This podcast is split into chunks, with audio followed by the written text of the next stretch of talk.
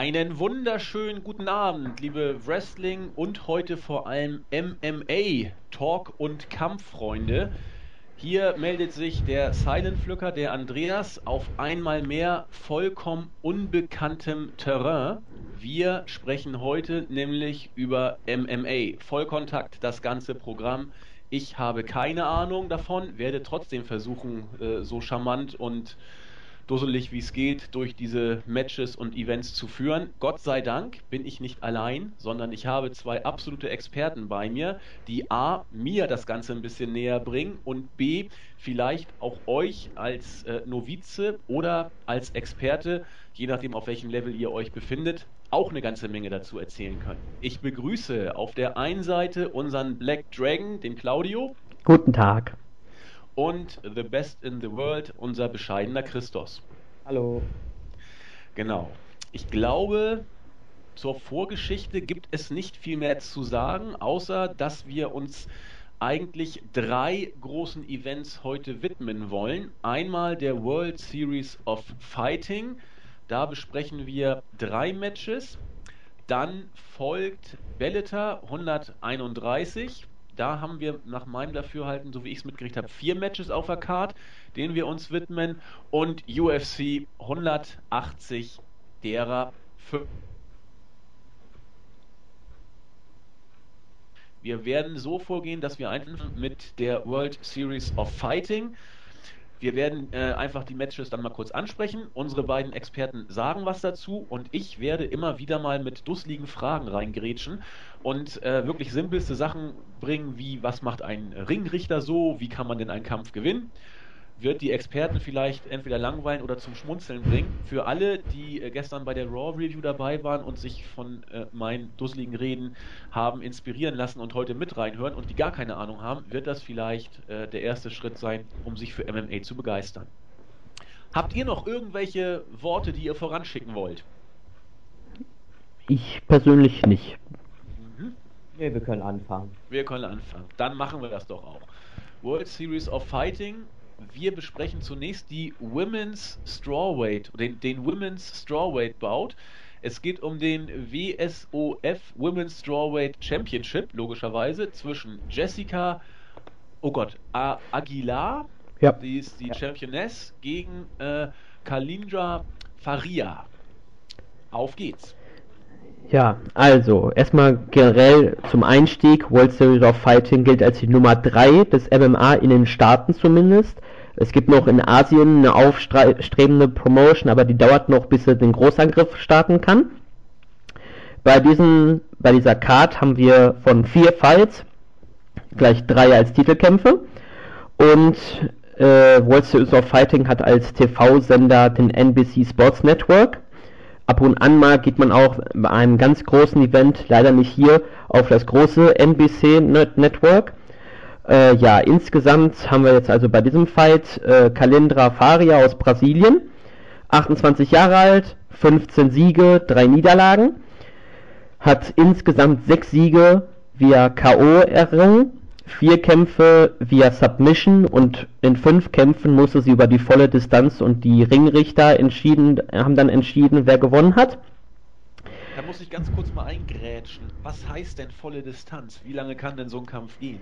Also normale, also nicht Titelkämpfe gehen dreimal fünf Minuten. Und bei Main Events, bei der UFC ist das meist so, oder auch bei Titelkämpfen ist die volle Distanz dann fünfmal fünf Minuten. Ach so, dreimal fünf Minuten, so was ich wie beim Boxen ist das eine Runde, die geht fünf Minuten und da geht es eben los mit Vollkontakt, dann gibt es eine Pause und dann wieder fünf Minuten und dann nochmal eine Pause und dann wieder und dann ist der Kampf vorbei. Genau. Alles klar. Ja, bei Kalindra Faria gab es in den amerikanischen Newsseiten ein paar äh, Unstimmigkeiten, ob der Fight überhaupt stattfinden konnte, beziehungsweise kann, weil Faria einen Vertrag bei der kleinen Promotion XFC International hat und der Berater von ihr hat gesagt, es gebe keinen Kontakt mit World Series of Fighting, der Fight dürfte gar nicht stattfinden. Letztendlich hat man sich einigen können, finanziell oder irgendwas im Geheimen auf jeden Fall. Vielleicht ein Talenteaustausch, dass dann halt ein Fighter von der äh, World Series of Fighting dann bei XFC teilnimmt. Auf jeden Fall haben wir dann mit, äh, kommen wir dann zu den Fighterin selbst. Faria, die Herausforderin, wie gesagt 28 Jahre alt. Äh, sehr gutes Brazilian Jiu-Jitsu, das heißt äh, im Boden gut unterwegs, kann dort aus verschiedenen Positionen einen Aufgabegriff bringen. So hat sie drei von vier Submission-Siegen via Armbar erreicht. Ist seit rund äh, acht Kämpfen, falls sie, falls, elf? Dankeschön. Seit elf Siegen ungeschlagen. Da musste sie nur ein, nee, jetzt zähle ich gerade richtig, äh, fünfmal musste sie über die Distanz gehen und die Ringrichter entscheiden lassen, ob sie den Kampf gewinnt oder nicht. Ja, Aguilar gilt als einer der besten Frauen, die nicht in der UFC sind, besonders nachdem die UFC die Strawweight Division in ihre Gefilde eingegliedert hat und Invicta FC aufgekauft hat. Eine Promotion, die nur auf Frauenkämpfen basiert. Ja, Aguilar 32 ist ein lila Gürtel im Brazilian Jiu-Jitsu.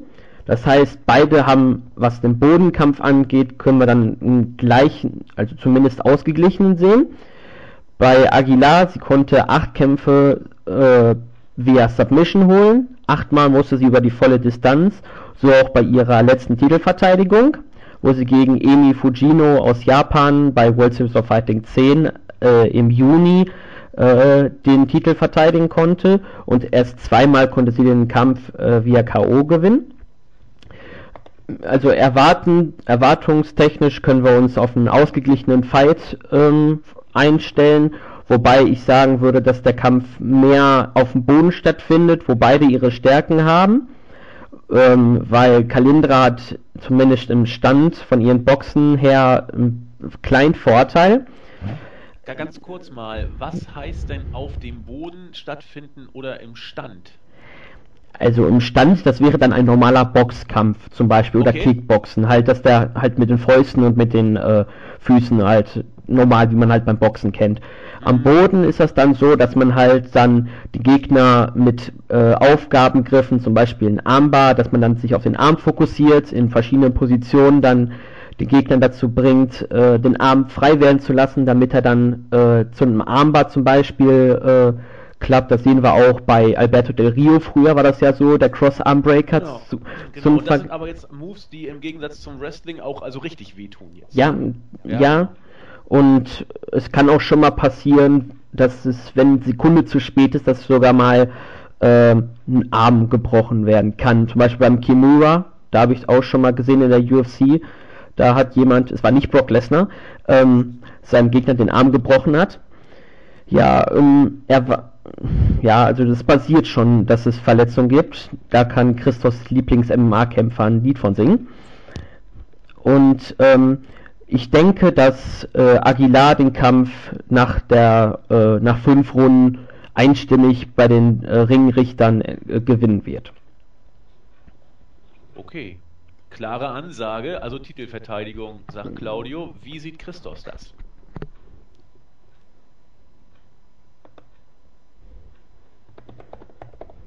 Hallo? Ähm. Jetzt auch wieder da. Tut mir leid. Du bist übrigens dran. Ich wollte gerade sagen. Ich hab doch gesagt, Moment kurz.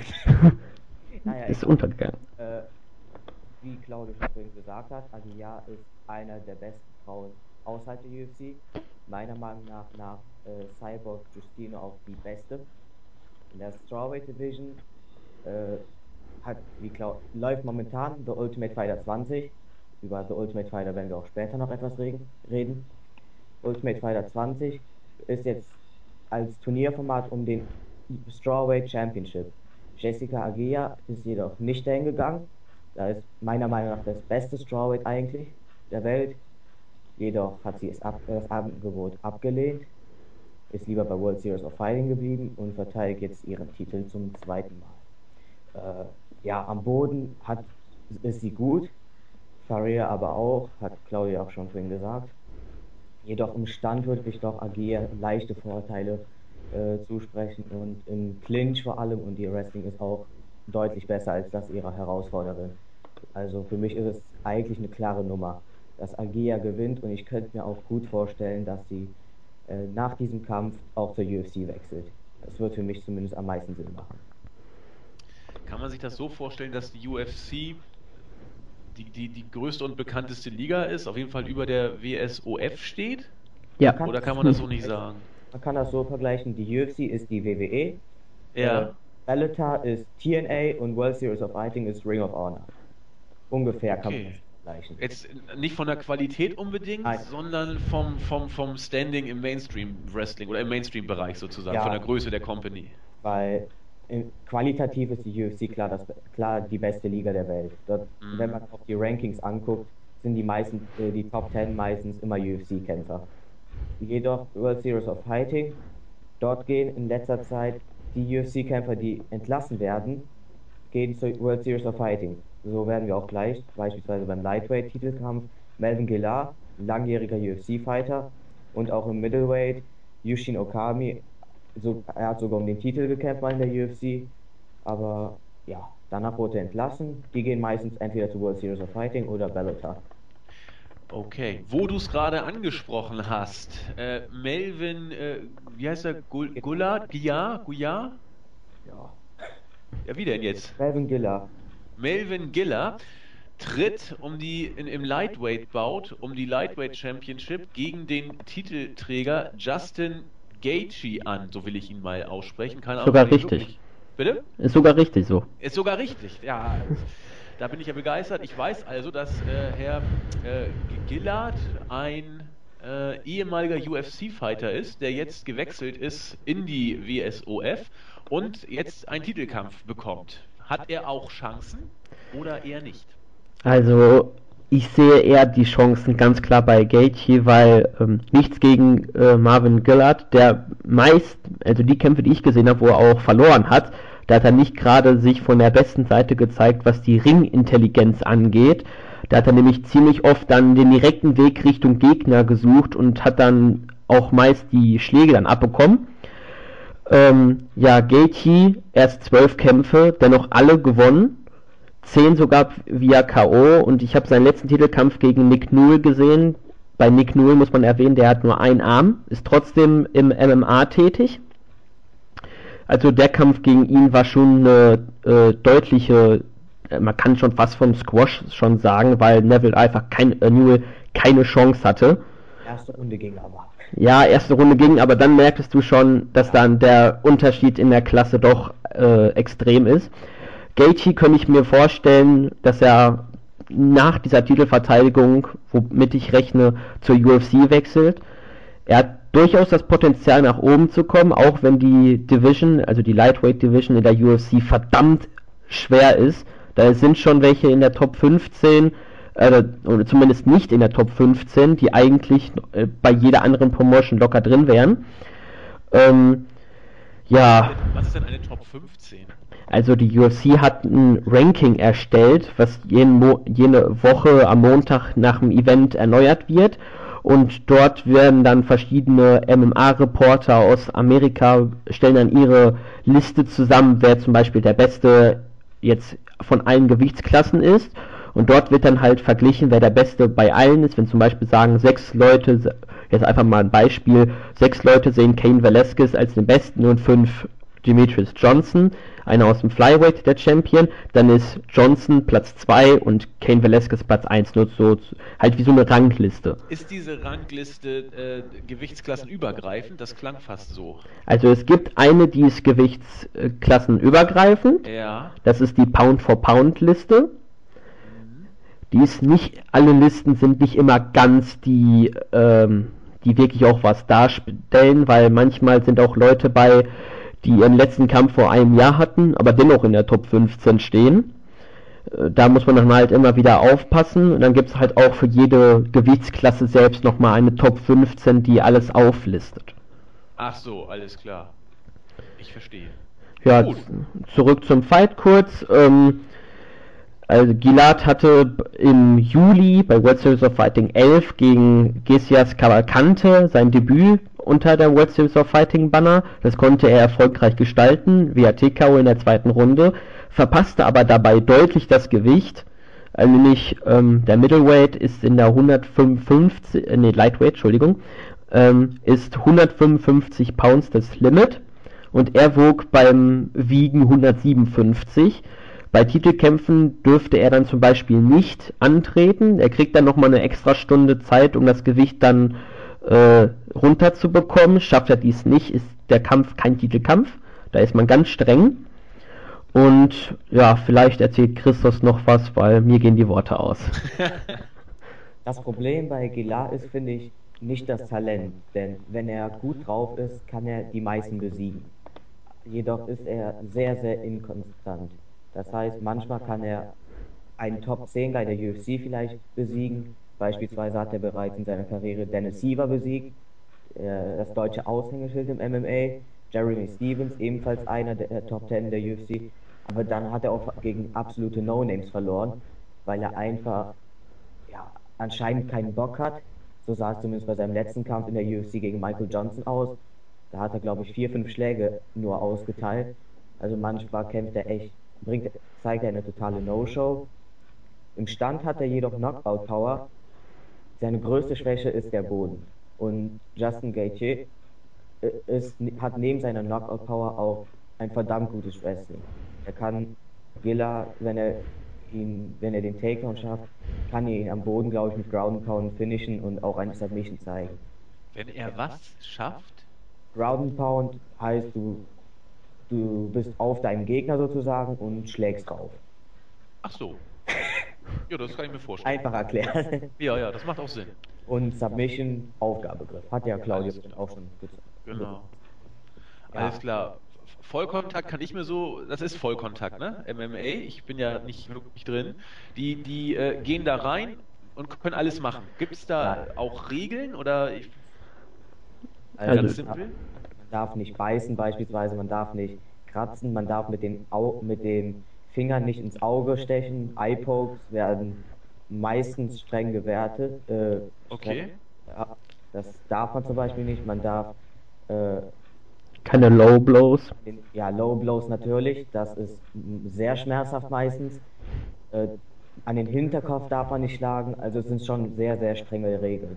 Zum Beispiel ist auch verboten, ähm, sein Gegner, wenn er mit einer Hand den Boden berührt, also so zusammengeknauscht ist, äh, kurz bevor er dann K.O. geht, und sollte ein Körperteil, also die Hand, zum Beispiel den Boden berühren, dann ist es auch verboten, Gegner zu treffen. Da hat zum Beispiel Gilad, war da mal Opfer dieser, sagen wir mal, dieses No-Contest, weil ähm, bei seinem No-Contest, den er hatte im mal kurz geschaut, Oktober 2013 gegen Ross Pearson, da war äh, Pearson mit, dem, mit der Hand auf dem Boden und genau in dem Moment kam dann halt das Knie von Gillard gegen den Kopf von Pearson und der Ringrichter hat halt den Kampf dann abgebrochen, weil halt die Regeln besagen, keine Kniestöße oder Attacken gegen einen Gegner, wenn er auf dem Boden ist, an den Kopf.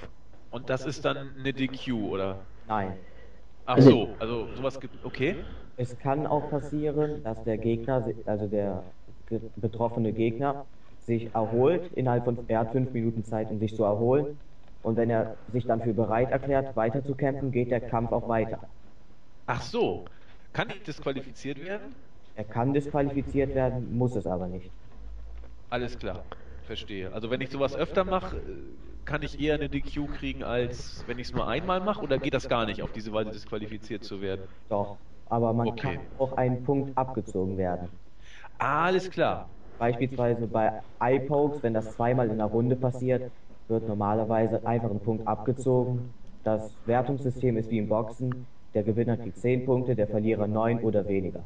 Ist das im Ermessen des Ringrichters, wann er bei einer gewissen Zahl von Eye-Pokes eine DQ ausspricht? Ja. Okay. Gut. Ähm, ist zum Lightweight-Bout von euch aus alles gesagt? Ja. Ja. Okay. Also ich habe es so rausgekriegt, ihr tippt beide auf eine Titelverteidigung. Ja. Alles klar. Kommen wir zum letzten und wohl auch äh, wichtigsten Kampf der WSOF, die Middleweight Championship. David Branch tritt an gegen Yushin Okami. Branch hier als Champion, Yushi Okami der Herausforderer. Was erwartet uns hier? Also es treten zwei ehemalige UFC-Fighter gegeneinander an. ähm, bei Branch, dem Champion, er hat ein Black Belt, also einen schwarzen Gürtel im Brazilian Jiu-Jitsu. Das bedeutet, dass er am Boden brandgefährlich ist.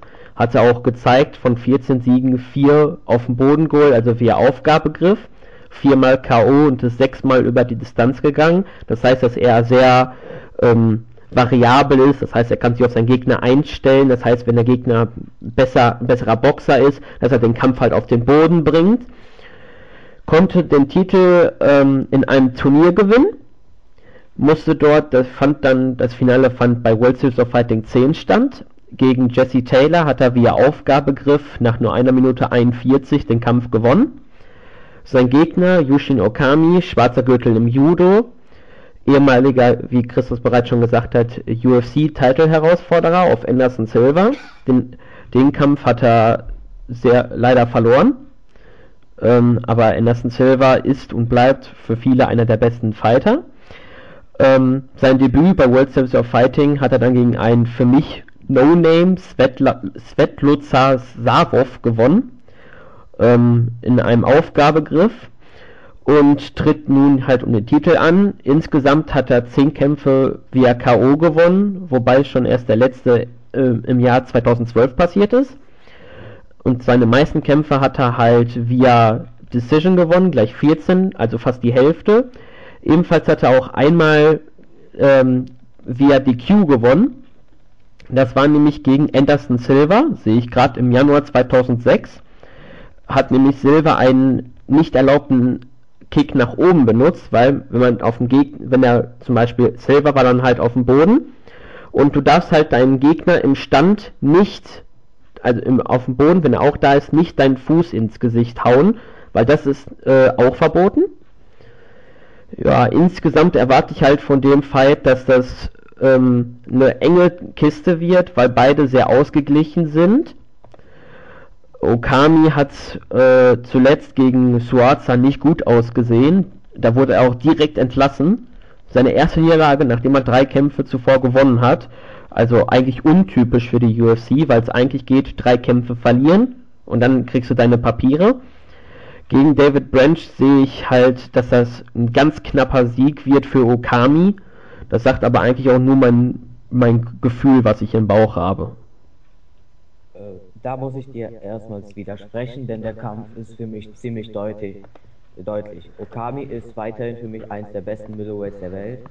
Damals, als er gegen Sousa auch verloren hat im vergangenen Jahr, war er auf Platz 3 der We auf, in den Rankings, Sousa damals auf 5. Gut, den Kampf hat er ziemlich deutlich verloren. Jedoch ist er in meiner Rangliste auch noch weiterhin in den Top 10. Sein Judo ist sehr gut. Er hat sehr, sehr gute Kämpfer bereits besiegt. Hector Lambert, Mark Munoz, Nate Markert, Anderson Silva auch durch DQ. Er hat gegen die Besten gekämpft, deswegen sollte er eigentlich wissen, wie er sich gut, äh, wie er sich verteidigt. Äh, ja, er hat halt nicht die ganz große Knockout-Power, aber David, gegen David Branch könnte ich mir auch einen Sub, durchaus einen Submission-Sieg vorstellen, denn von Okami halte ich sehr, sehr viel. Okay, das heißt, hier sind sich unsere beiden Experten nicht ganz einig, sogar relativ uneins sodass man hier mit äh, ja, besonders großer Spannung auf den Ausgang des Matches warten darf. Äh, Claudio sagt, der Titel wird bleiben. Nee, ich, also ich hab, ich sag knapper Sieg für Okami. Also Ach so. Ich, ja, ich ich war nicht halt von der Art des Sieges. Da sind wir uns unheim, ah, unheim. Klar, dann habe ich das eben missverstanden. Also beide rechnen hier mit einem Titelwechsel letzten Endes. Ja oder halten ihn, also Claudio hält ihn für möglich und Christos ist sich relativ sicher, dass es passieren wird. Lassen wir uns überraschen. Mit der WSOF World Series of Fighting sind wir damit durch. Ich würde jetzt rübergehen äh, zu Bellator 131, wenn ihr nicht noch etwas zu ergänzen habt zu der generellen Matchcard zu World Series of Fighting. Vielleicht könnte man noch sagen, dass, das ist ja jetzt halt der fließende Übergang auch, World Service of Fighting und Bellator, die haben ihr Event gleichzeitig, das heißt auf äh, dem NBC Network, äh, Sports Network und Spike läuft halt parallel Bellator gegen World Series of Fighting. Das, haben, das hat die Nummer 3 World Series of Fighting absichtlich gemacht. Also das ist ein direkter Angriff auf die Nummer 2, was die Rankings äh, von der MMA des, äh, der Staaten. Also direkter Angriff auf die Ratings. Da bin ich mal gespannt, welche Promotion mehr Fans an sich locken konnte. Ja, ja das, das World Series of Fighting aber trotz der drei Titelkämpfe äh, diesen Kampf, sage ich mal, verlieren wird. Denn Bellator ist echt sehr, sehr stark besetzt, wie wir auch gleich hören werden. Können wir ja so überleiten. Ja, eine großartige Überleitung von Christos. ähm, vier Matches werden wir bei Bellator besprechen. Wir fangen an mit äh, Middleweight Bout. Joe Schilling kämpft gegen Melvin äh, Manhoef, Manhoef, wie man ihn auch ausspricht. Es ist ein Holländer, habe ich gelernt. Da ist es, sagt Christos, nicht so wichtig, wie man ihn ausspricht. Claudio. Also hier erwartet uns ein Duell von zwei ehemaligen Kickboxern. Äh, Joe Schilling, zumindest was das Kickboxen angeht, erfolgreicher als äh, beim MMA. Insgesamt konnte er bei 24 Kämpfen 17 gewinnen, 11 davon vorzeitig via K.O. Im MMA läuft es bislang gar nicht gut für ihn. Da ist er auch erst seit äh, 2008 hat er zuletzt bestritten, also seit sechs Jahren schon nicht mehr MMA bestritten. Dennoch hat er erst nur einen Kampf gewonnen. Die sind zwar nicht durch seinen Kickboxen, wie man jetzt denken würde, per K.O., sondern per Aufgabegriff, verlor jedoch seine anderen drei Kämpfe ebenfalls per Aufgabegriff. Also im MMA ist für Schilling bislang nicht so Großartiges zu holen. Ähm, daher sehe ich ihn auch klar als unterlegenen Gegner. Sein Gegner Manhöf hat schon in verschiedenen Gewichtsklassen äh, äh, Kämpfe bestritten, hat im Kickboxen 49 Kämpfe bestritten, 37 gewonnen, gleich 27 nach dem KO. Und auch im MMA hat er 42 Kämpfe bestritten, 27 von seinen 29 Siegen hat er per K.O. geholt. Das heißt, bei Mannhof, Mannhof kann man sicher sein, der Gegner wird K.O. gehen. Äh, zumindest erwartungstechnisch. Ja, sein Debüt bei Bellator hat er nach einem äh, K.O. gegen Doug Marshall geholt. Es war sein Debüt für Bellator und auch im Middleweight. Ähm, konnte den Kampf nach einer Minute 45 gewinnen. Ja, insgesamt erwarte ich mir von dem Fight vielleicht, wenn, Man, äh, wenn Schilling äh, sich gut darauf einstellt, dass es ein Slugfest geben wird. Ähm, Slugfest ist ein Begriff dafür, dass halt die Kämpfer ähm, mehr für die Fans ein bisschen entertain machen, nämlich ähm, mehr sch wilde Schlagwechsel, Austausch von, also das geht schon richtig ab. Einfach drauf. Ja. So. Da möchte ich mal kurz eingrätschen. Äh, ich hätte es fast so wie Schlagfeste übersetzt. Das klingt ja auch so ähnlich, auch so ein bisschen holländisch vielleicht. Aber ähm, letzten Endes ist Wrestling ja nur eine große Show. Äh, MMA, da geht es ja wirklich voll zur Sache, gewissermaßen. Und trotzdem werden auch bei solchen Kämpfen wie soll ich sagen, publikumswirksame Kampfstile gepflegt, obwohl es, äh, also auch mit ein bisschen Show-Elementen, obwohl die Show ja eigentlich doch deutlich im Hintergrund stehen sollte. Oder habe ich das jetzt falsch verstanden? Ja, also es gibt ein paar Fighter, die halt auch ein bisschen mit dem Publikum spielen während des Fights. Zum Beispiel ja. die, äh, Nick Diaz ist da einer, der auch so ein bisschen der Bad Boy ist von der UFC, der zeigt auch schon mal während der Halbzeitpause von einer Runde zur nächsten, zeigt er einfach seinem Gegner einfach mal einen Mittelfinger, äh, provoziert ihn im Kampf, indem er die Deckung runternimmt und nur mit dem Kopf die Schläge ausweicht und oder auch äh, ihn zu sich winkt, er soll zu sich kommen. Das ist halt jede, äh, jeweils ein paar Leute, die halt ein bisschen auch die Show betreiben. Ähm, bei Slugfesten in der UFC ist zumindest Diego Sanchez, der Mann, der das Yes erfunden hat von Daniel Bryan, das hat äh, Bryan sich abgeguckt. Ähm, der ist auch dafür bekannt, Slugfeste zu machen, der auch mehr jetzt dem, den Fans mehr entertainen möchte als für seine eigenen Kämpfe. Da haben wir nämlich schon hier und da mal einen Kampf gesehen, da hat er sich mehr auf das Slugfest eingelassen, als den Sieg zu holen, weil er halt, weil ihm die Fans wichtiger waren als der Sieg. Ja, noch irgendwelche Fragen dazu? Nö, finde ich nur interessant, dass äh, solche, gerade der letzte Satz, weil ihm die Fans wichtiger waren als der Sieg, Äh, für mich als äh, Competition-liebenden Sportsmann wäre das völlig wurscht. Äh, ich will den Sieg und die Fans interessieren mich überhaupt nicht, aber hier scheint es teilweise wohl auch anders zu sein. Okay, ich, ich bin äh, soweit zufriedengestellt, danke. Okay, dann zum Kampf zurück. Ich erwarte, also falls dieses erwartende Slugfest nicht eintritt, glaube ich, dass Manhurf sich den Sieg holen wird. Ähm, danach kann man entscheiden, ob es äh, für Manhöf direkt einen Titelkampf geben wird oder ob er erst noch einen großen Gegner vom Mittelgewicht äh, besiegen muss, damit er halt auch berechtigt einen Titelkampf kriegt. Äh, also der Kampf ist für mich anders, wie Claudius gesagt hat, auch wieder sehr offen, denn bei den beiden kann man sich ganz sicher sein, dass sie nur im Stand bleiben. Es wird ganz sicherlich nur ein Kickbox-Kampf werden. Und da beide wie Claudia schon gesagt hat, Kick, früher Kickboxer waren, wird es sehr, sehr interessant. Beide können einstecken, beide können austeilen. Es, ein Schlag kann hier echt alles entscheiden. Und es wird sehr, sehr spannend. Also das könnte echt einer werden, der ein Kampf werden, der den Zuschauern gefallen wird. Denn ja, die werden nur stehen. Da kann, das kann ich eigentlich jetzt schon vorhersagen. Okay. Damit würde ich wechseln vom Middleweight Bout zum Light Heavyweight Bout. Es tritt an Muhammad Laval gegen Joe Videpo. Eine Frage noch kurz zu den Gewichtsklassen. Wir haben uns jetzt ja unterhalten über Lightweight, äh, über Middleweight Bout, über Light Heavyweight Bout, Lightweight Bout kommt noch, nochmal Light Heavyweight Bout. Wie ist das mit den Gewichtsklassen? Wie werden die tritt? Also bei den Gewichtsklassen gibt es äh, bestimmte Regeln, also wie viel maximal ein Fighter wiegen darf. Ähm, zum Beispiel beim, äh, ich weiß jetzt spontan im Kopf fällt mir nur das Strawweight ein, weil ich den gerade äh, spontan im Kopf habe. Da ist zum Beispiel die Gewichtsklasse 115 Pounds. Und äh, so wird es halt weitergerechnet. Christos kennt sich da, glaube ich, ein bisschen besser aus als ich. Ja, Flyweight sind 125 Pfund, Bantamweight 135, Featherweight 145. Ist, die Gewichtsklassen sind halt, damit kein 1,50 Mann gegen 1,2 Meter Riesen kämpft. Und deswegen ist die Pound-for-Pound-Liste auch so interessant.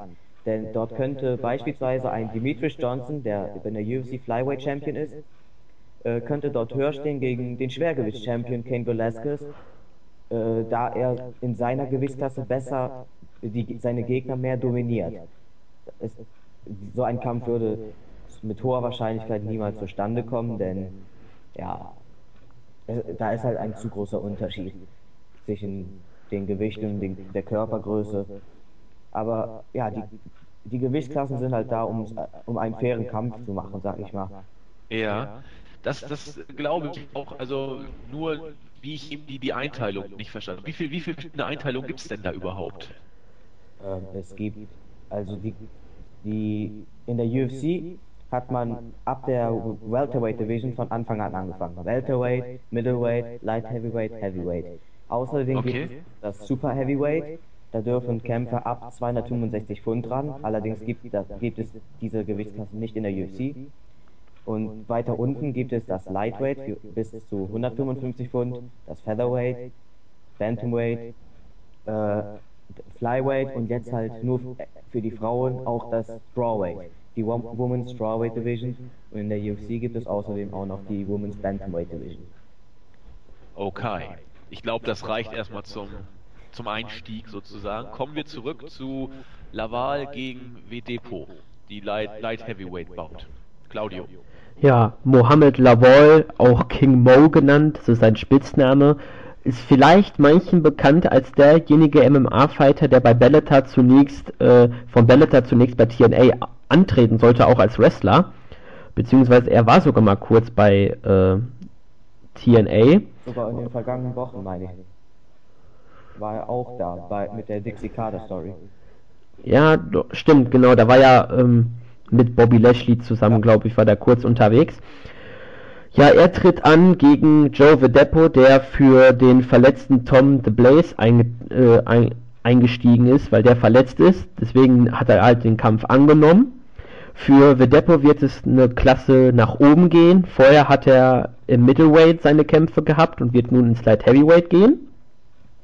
Insgesamt erwartet mir von dem Kampf, dass halt ähm, der Kampf mehr im Stand gehalten wird, zumindest von King Mo. Äh, Vedepo, sieben Siege per Aufgabegriff. Damit würde ich dann halt sagen, ähm, wenn es notwendig ist und er es auch schafft, äh, Lavol auf den Boden zu bringen, hat er dort die Nase vorn. Aber insgesamt würde ich sagen, dass King Mo durch seine Knockout-Power, die er besitzt und auch der häufig schon gezeigt hat, ähm, dass er halt ähm, den Fight gewinnen wird und danach wird es wohl bei einem großen Event von Bellator, vielleicht der erste Pay-Per-View, äh, das Rematch gegen Quinton Rampage Jackson geben. Laval zeigt sich eigentlich auch durch sehr, sehr starkes Wrestling aus.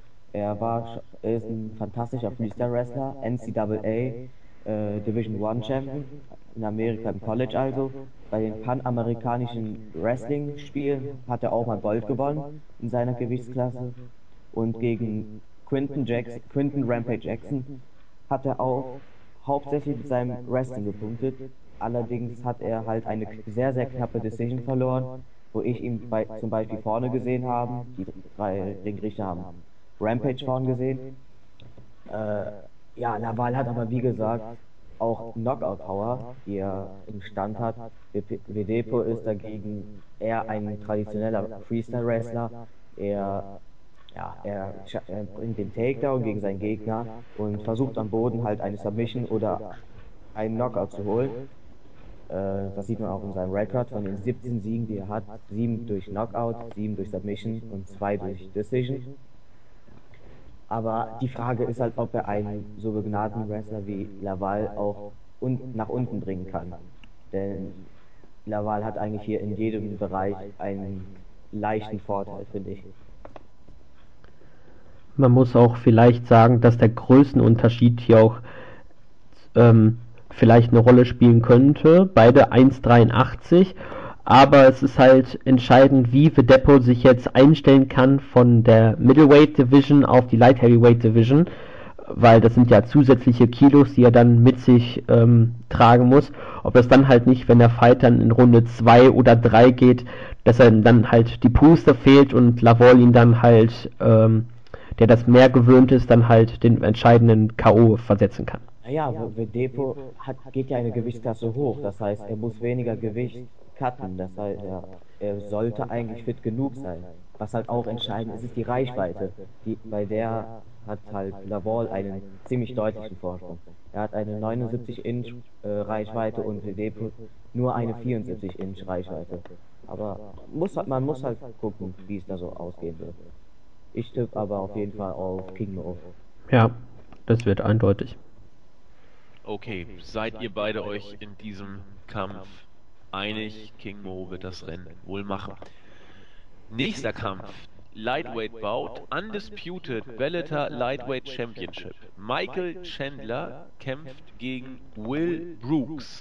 Da steht ein IC hinter. Ist das die, ich immer, bei, bei, beim Wrestling ist es die Intercontinental Championship. Was ist es denn hier? Äh, hier heißt es, dass es die Interim Championship ist. Aha. Denn das ist auch bei der UFC zum Beispiel, beim Main Event. Äh, da kommen wir ja auch später drauf zu, nämlich, dass wenn der Champion, in dem Fall war es Eddie Alvarez, der ja kurz danach, äh, nach seinem Titelgewinn gegen Michael Chandler ähm, den Titel äh, abgegeben hat, weil er zur UFC gewechselt ist, hat Bellator dann äh, einen Interimstitel so lange dann zur Verfügung gestellt dann halt, ähm, das ist bei Verletzungen so oder auch in dem Fall, dass halt die äh, Krone halt dann in einem nächsten Kampf zwischen dem Interims-Champion und dem nächsten Herausforderer dann oder den damaligen Champion, wenn er verletzt war, dass es halt einen Vereinigungskampf gibt, auch wie beim Boxen, ähm, dass es dann halt da einen Kampf gibt, um dann den einstimmigen Champion zu krönen. Ja, Michael Chandler, habe ich ja gerade angedeutet, war äh, Lightweight Champion, holte ihn sich von Eddie Alvarez im Jahr 2011 in einem Fight of the Year. Äh, in der vierten Runde hat er die Submission ähm, geschafft. Den Fight gibt es auch auf YouTube zu sehen, ist sehr sehenswert, weil es ist ganz schwer gewesen, den Kampf, äh, wenn's, wenn er über die Distanz gegangen wäre, ähm, zu werten. Also da 10 Sekunden lag der erste auf dem Boden, könnte man auch noch mit erwähnen. Das war echt einer der besten Kämpfe des Jahres. Der hat auch den Preis gekriegt. Ich glaube, es war sogar der Preis von ähm, Dave Meltzer vom äh, Observer zum Fight of the Year.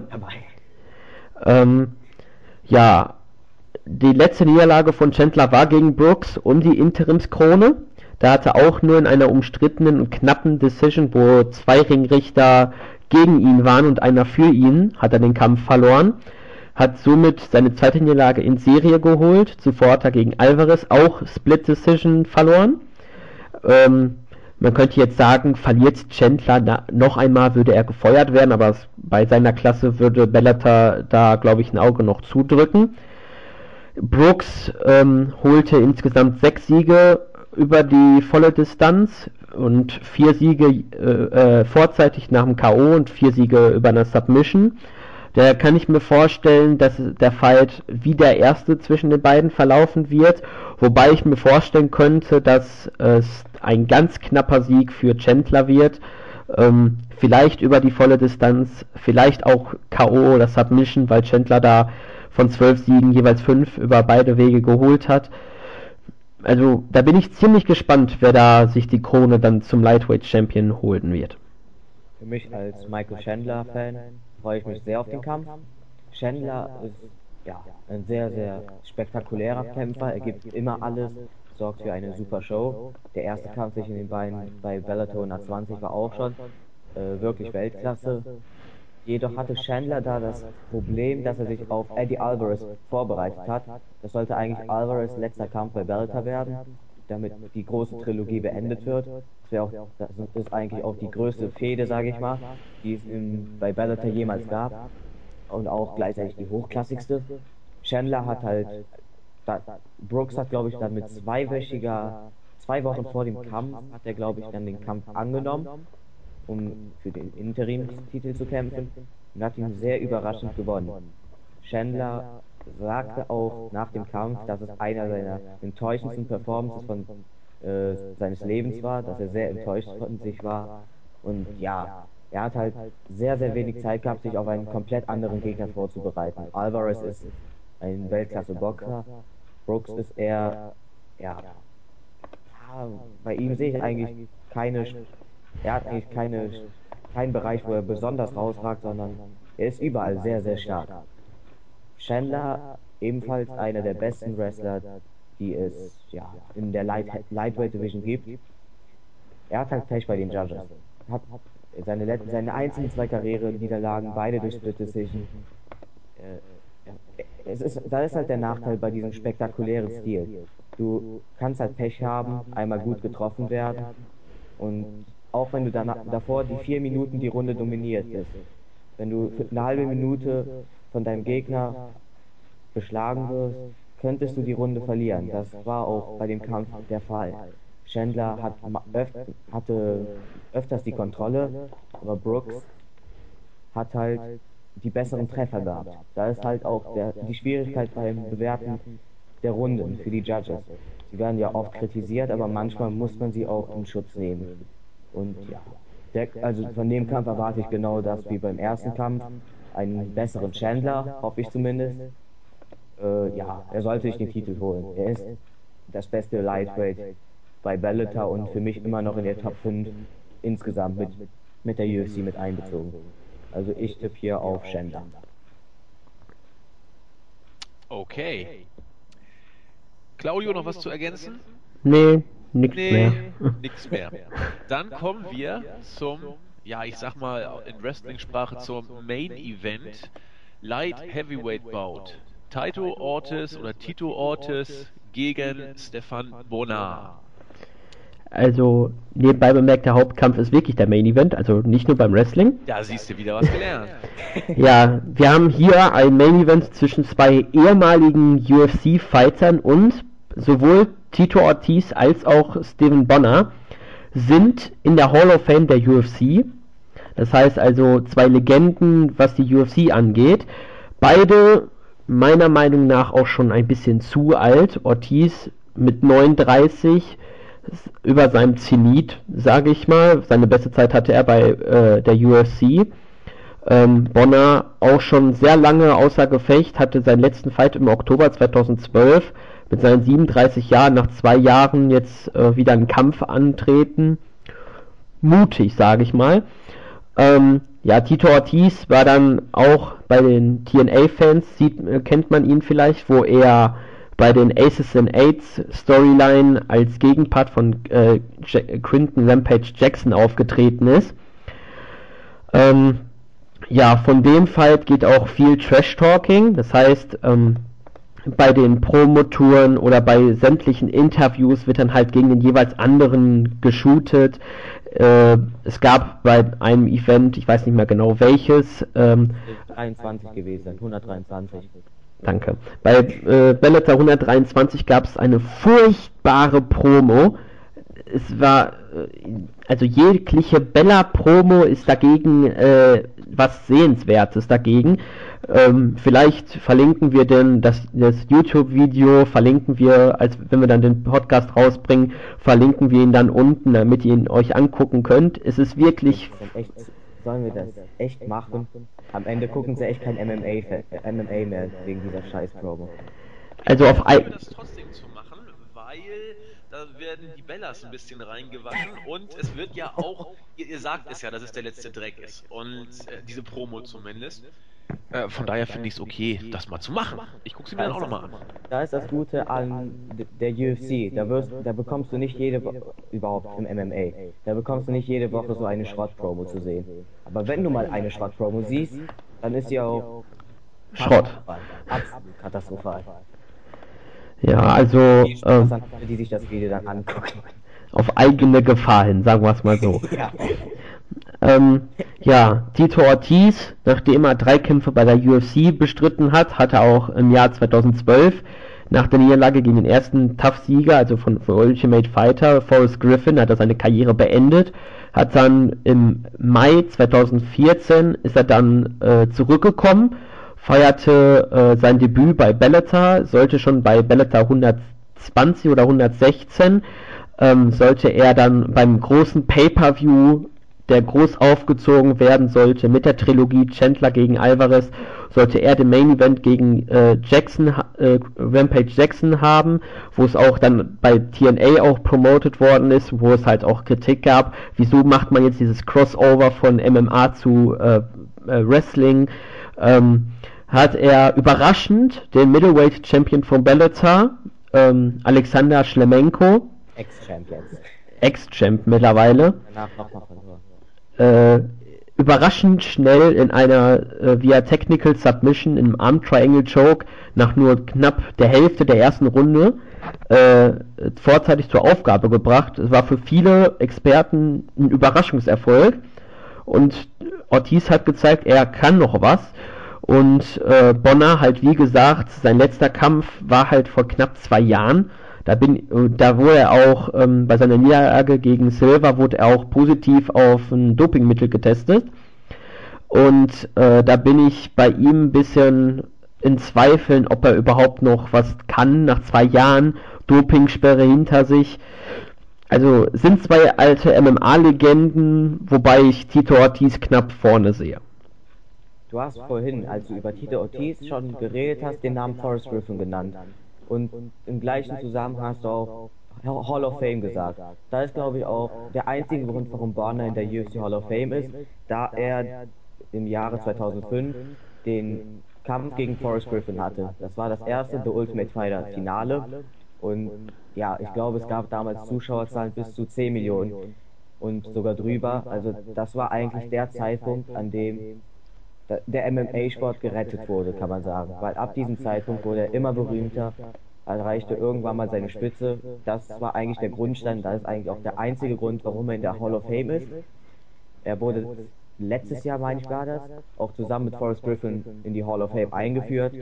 Also das ist schon ein Zeichen, dass er aufgrund dieses Fights wahrscheinlich in der UFC ist, in der Hall of Fame ist, denn in der UFC hat er nicht so viel gerissen.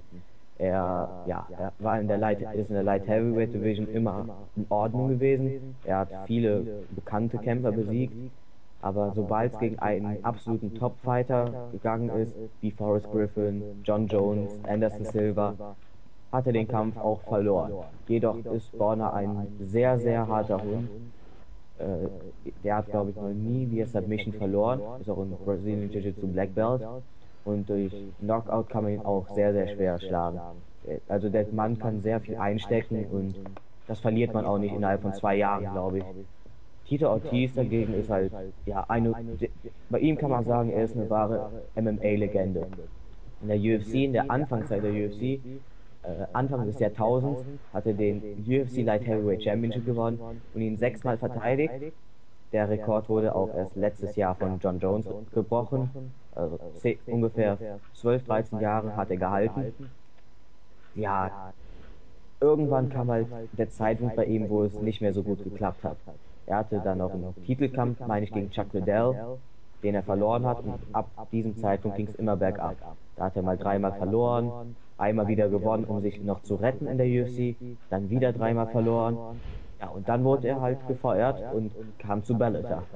Bellator ist überhaupt, da gehen die Allstars, sage ich mal, der UFC gehen dahin, Rampage Jackson, wie Claudio vorhin gesagt hat, ist ja auch schon da. Stephen Warner zähle ich auch zu dieser Kategorie. Äh, ja, beide sind eigentlich, beide werden keinen Titelkampf bekommen. Das kann ich mir einfach nicht vorstellen. Auch wenn es bekannte Namen sind, die, die Promotion würde sich da ein bisschen schaden, glaube ich. Äh, ja, den Kampf, der Kampf ist für mich ziemlich eindeutig. Ortiz wird den gewinnen, weil Borner halt sehr, sehr, sehr overrated ist. Ortiz hatte, war halt mal besser, aber ja, er ist noch auf einem ordentlichen Niveau. Ich würde, gut wäre zu gut für ihn. Aber er ist auf einem ordentlichen Niveau und wird Borna wohl auch besiegen. Und vielleicht werden wir dann auch mal den Kampf gegen Rampage Jackson sehen. Weiß ich nicht. Kann sein. Wir werden es erleben.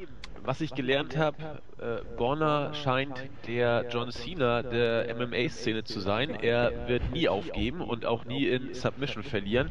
Gleichwohl seht ihr beide Ortiz oder Ortiz, Ortiz? Ortiz. Ortiz hier als den Favoriten, so wie ich es rausgehört habe, ne? Beide. Ja. Ja, ich mag ihn nicht, ab, aber jetzt habe ich mir gerade einen Feind gemacht bei dem Buvi, der ist dort großer Ortiz-Fan, äh, aber ich hasse ihn, um ehrlich zu sein, aber er ist besser als Borna. Aber Borna ist ein John Cena, würde ich sagen. John Cena Nein. Aber Buvi ist jetzt ja heute auch nicht da. Von daher kannst du das ruhig so sagen. Ähm, damit haben wir Belleta abgeschlossen. Ähm, was mir während der ganzen Gespräche aufgefallen ist, Claudio hat es ein paar Mal gesagt, äh, als er die äh, TNA Aces and Eight Storyline reingebracht hatte. Es, es, es scheint ja immer so zu sein, und Brock Lesnar ist ja das leuchtende Beispiel überhaupt, die WWE äh, ist auch wieder unterwegs äh, im MMA-Bereich zu wildern, um neue Talente zu kriegen, um in der Hoffnung, dass sie quasi Lesners Weg gehen können. Es ist ja durchaus keine Seltenheit, dass MMA-Kämpfer zum Wrestling kommen.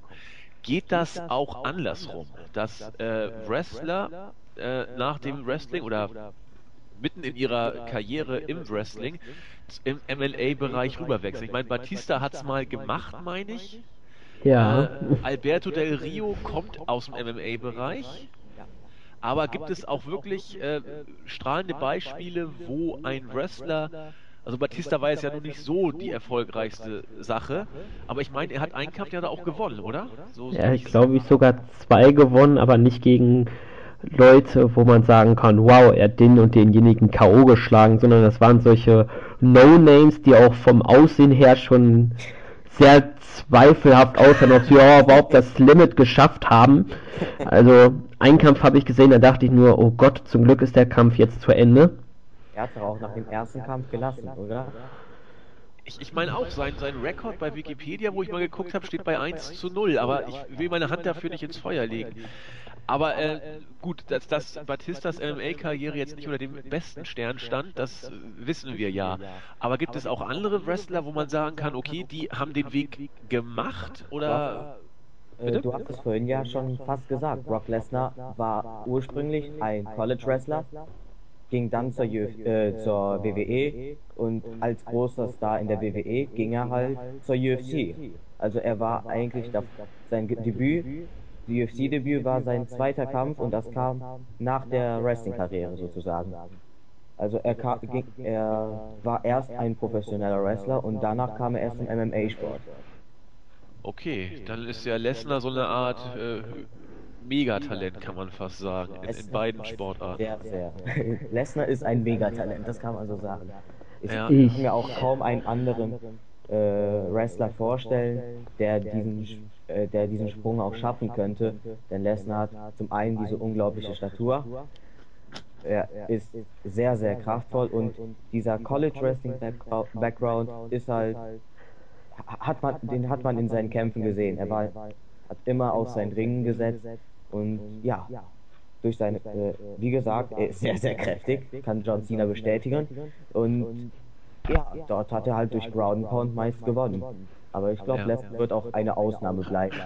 Das wollte ich gerade sagen. Und immer, wir hören es ja auch ab und zu im Board oder wenn man äh, twittert bei Raw oder SmackDown mit den äh, Kollegen, die da immer bei den Hashtags sich rumtummeln.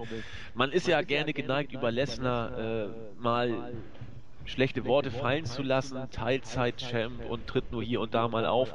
Man muss sich einfach auf der Zunge zergehen lassen, was, was dieser Mann, was das eben für ein, ja, für ein Talent ist, wie, wie gut der Mann eigentlich ist. Und er, er hat quasi immer die freie Auswahl, ob er MMA oder Wrestling machen will. Er wird in beiden äh, Disziplinen sowohl gute Leistungen bringen, als auch äh, zu den Stars und zu den Topverdienern gehören.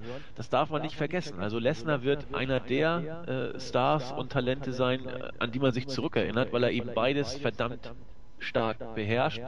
Und wie wir schon gesehen haben, äh, Batista war zu seiner Zeit auch ein Powerhouse und äh, bei ihm ging es ja dann mal deutlich nach hinten los. Aber zurück zu unserer MMA-Podcast-Geschichte. Wir kommen zur WWE der MMA-Bereich-Szene sozusagen, zur UFC.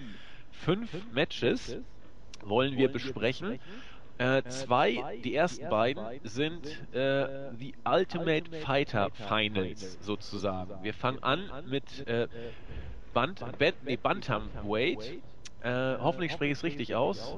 Alejandro Perez tritt an gegen José Quinones, wenn man ihn denn so aussprechen mag. Claudio.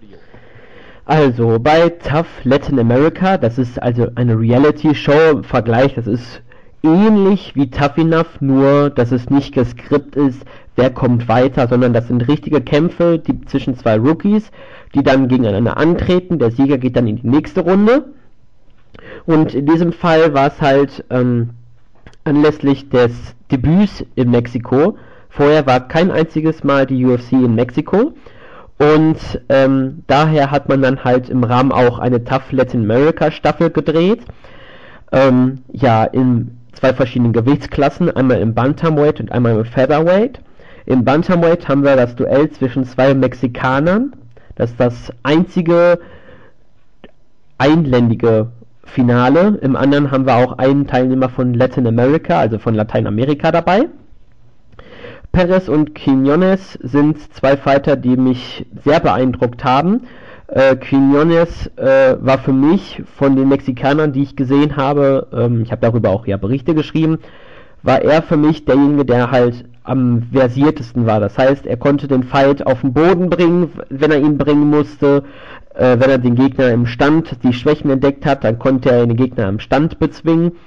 Und daher ist er auch von, von mir aus gesehen der leichte Favorit, ähm, da er halt äh, mehr ähm, spekta also weil er halt seinen Gegner besser einkalkulieren kann und entscheiden kann, be- behält der Kampf, bleibt er im Stand oder gehe ich doch lieber auf den Boden und hole mir dort die Punkte. Ja, Alejandro Perez war erst, nach dem ersten Fight, da dachte ich, hm, könnte vielleicht im Halbfinale äh, ausscheiden. Es waren nur acht Teilnehmer im Bantamweight, das heißt nach zwei Siegen war es schon im Finale.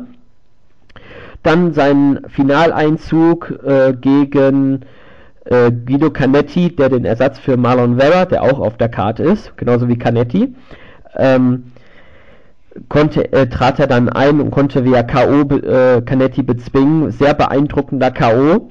Canetti musste sogar noch äh, die Nacht im Krankenhaus verbringen, um sicherzustellen, dass bei ihm da nichts äh, gesundheitsschädliches geblieben ist.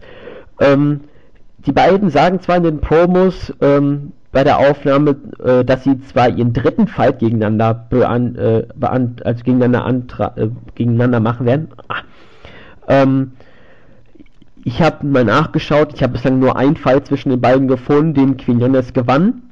Den zweiten Fight, den ich zwar nicht entdeckt habe, sagen die beiden, den hat auch Quinones gewonnen. Das heißt, Quinones geht im direkten Duell mit 2 zu 0 schon in den Kampf rein. Ähm, ich erwarte mir, dass der Kampf drei Runden lang ähm, gut anzuschauen ist. Beide werden typisch für Mexikaner, ähm, das ich auch im Laufe der Staffel gesehen habe, werden alles reingeben, was sie haben. Sie werden nicht aufgeben.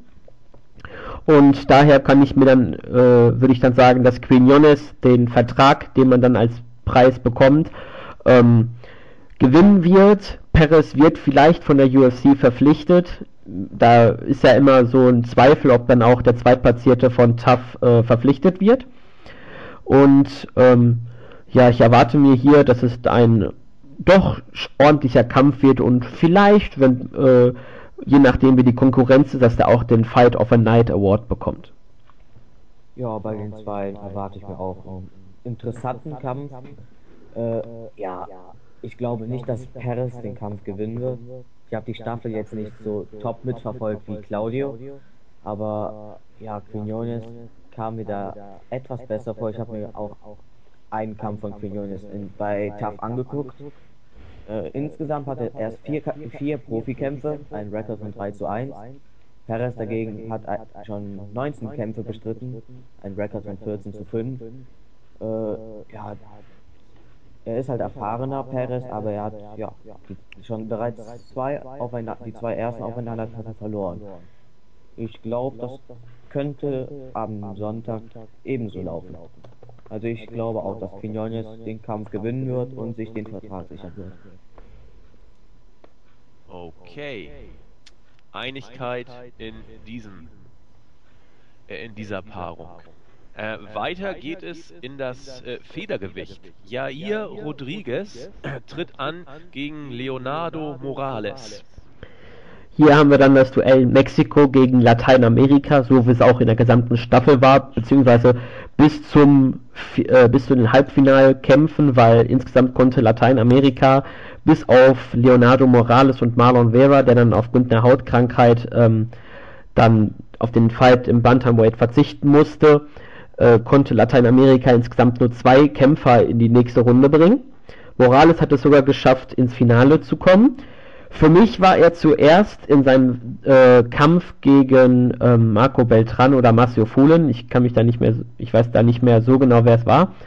Ähm, auf jeden Fall hat er den Fight sehr ordentlich bestritten, hat erst seinen Gegner in der ersten Runde mit Leckkicks bearbeitet, um ihn halt den Stand schwerer zu machen, weil er halt ein Bein dann quasi ausgeschalten hat. Und äh, in der zweiten Runde konnte er dann einen schönen Headkick landen, um den Kampf dann vorzeitig zu gewinnen. Im Halbfinale muss er dann gegen mein Favoriten des, äh, der Gewichtsklasse, Gabriel Benitez, ähm, antreten. Ähm, eigentlich hätte ich mir gedacht, dass Benitez das Ding locker gewinnt, weil er in seinem ersten Duell mich sehr beeindruckt hat, aber Morales hat gezeigt, äh, ähm, dass er äh, sehr gut ist, trotz seines Kickboxens, beziehungsweise aufgrund nicht nur, dass er nur äh, Kickboxen kann. Ähm, ja, Jair Rodriguez ähm, bei seinem ersten Fight, da dachte ich schon, oh, da muss man aufpassen bei ihm. Ihn musste man auf der Rechnung haben. Und dann bei seinem zweiten Fight hat er dann deutlich gezeigt, dass er dann ähm, ins Finale gehört. Ähm, bei Morales, der aus Nicaragua kommt, ähm, er ist 21, das heißt, selbst wenn er in die UFC nicht, zumindest jetzt nicht geschafft hat, ähm, gehört ihm auch die Zukunft. Dana White war von seinen Siegen sehr begeistert. Er lobte ihn äh, nach seinem Viertelfinale. Perfekter Gameplan benutzt. Auch beim Halbfinale hat er ihn gelobt. Also Dana White hat da einen Fan. Also zumindest kann ich mir vorstellen, dass dann bei Events in Brasilien, Mexiko oder vielleicht auch Argentinien oder Nicaragua wahrscheinlich eher selten oder gar nicht ähm, ein Event veranstalten wird, dass man dort auf ihn zurückgreifen wird. Und ähm, insgesamt glaube ich, dass das Morales, der der Underdog in jedem Kampf war und jedes Mal den Upset geschafft hat, würde ich sagen, dass er diesmal auch den Upset schafft und den Sieg holt, auch wenn es eng wird, weil Rodriguez halt äh, ein verdammt schwerer Gegner sein wird. Da stimme ich dir zu. Morales habe ich auch den ersten Kampf gesehen. Da, war, da hatte mich auch sehr, sehr beeindruckt. Seit 21 Jahren auch noch sehr jung. Er hat alle seine vier Karrierekämpfe äh, vorzeitig beendet. Das heißt, entweder durch K.O. oder Submission gewonnen. Äh, Rodriguez ist auch kein schlechter Mann, aber ich glaube, dass Morales hier einen leichten Vorteil haben wird und ja, sich durchsetzen wird und auch einen Vertrag bekommt. Alles klar, auch beim zweiten Vertragsmatch sozusagen haben wir Einigkeit bei unseren beiden Experten. Wir bleiben im Federgewicht.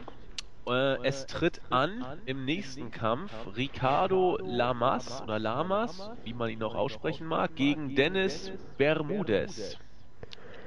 Ja, hier haben wir zwei der besten äh, des Bantamweights, oder jetzt nicht, dass ich mich jetzt in der Gewichtsklasse vertue.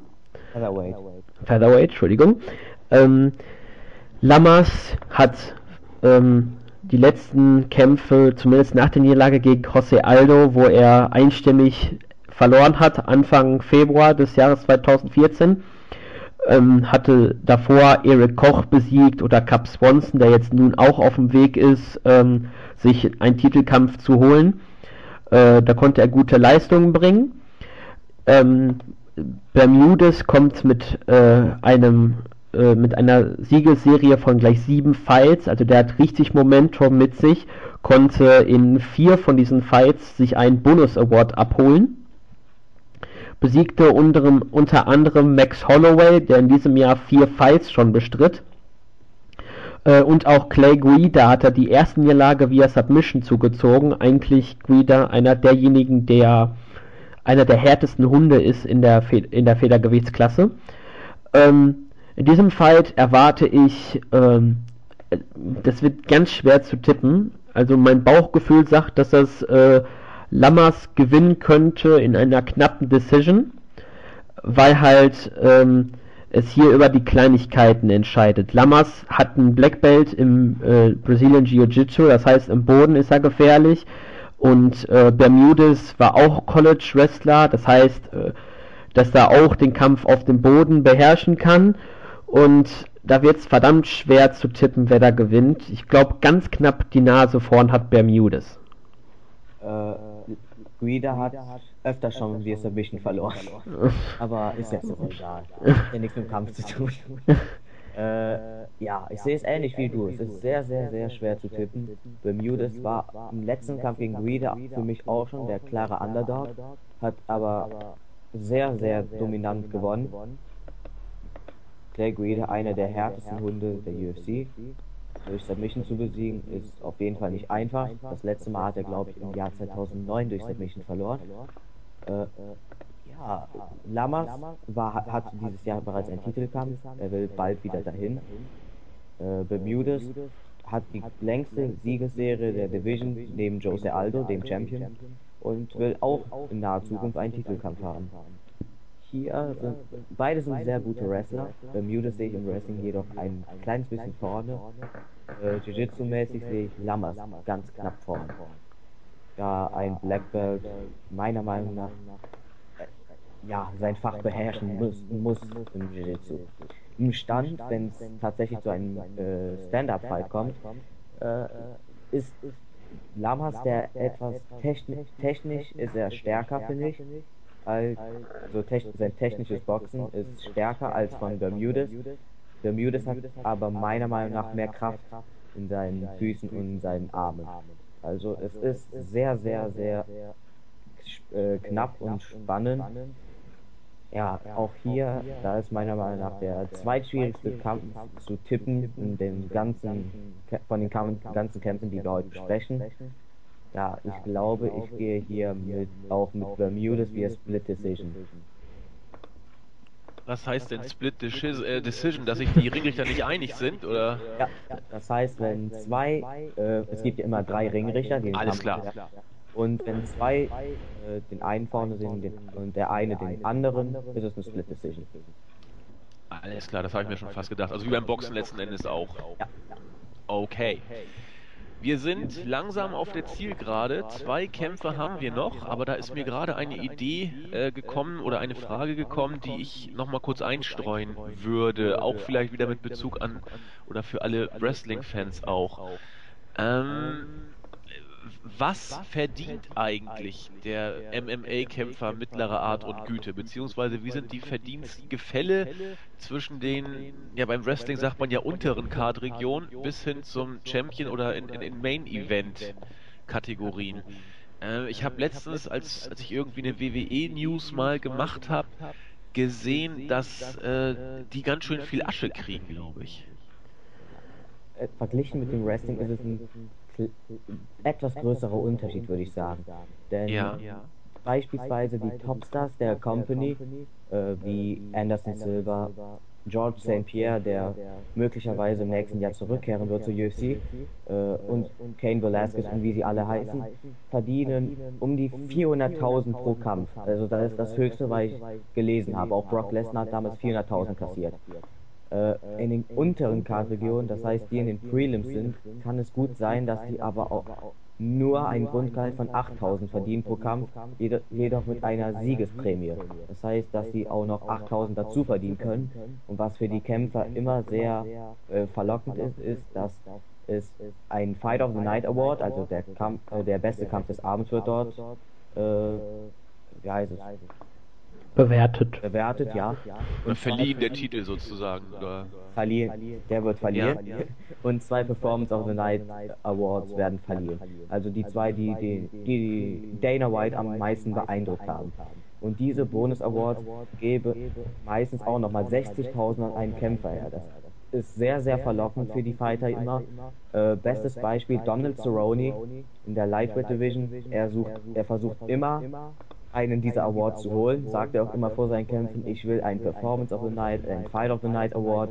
Ich meine, letztens gab es mal ein, eine News, wo drin stand, dass er allein durch diese Performance Awards 700.000 Dollar verdient hat. Es ist halt, das ist vielleicht auch bei Diego Sanchez. Er guckt auch auf die Bonus Awards. Okay, ähm, du sagtest, wenn man in den unteren Ge Regionen antritt, gibt es 8000 äh, Dollar Antrittsprämie plus. Bitte? Da ist immer das Mindeste. 8000, 8000 und die, die meisten Kämpfer haben halt auch eine Siegesprämie, wo sie noch genau. Betrag bekommen. Wie viel, wie viel Kämpfe hat denn so ein MMA-Kämpfer mittlerer Art und Güte aufs Jahr gerechnet?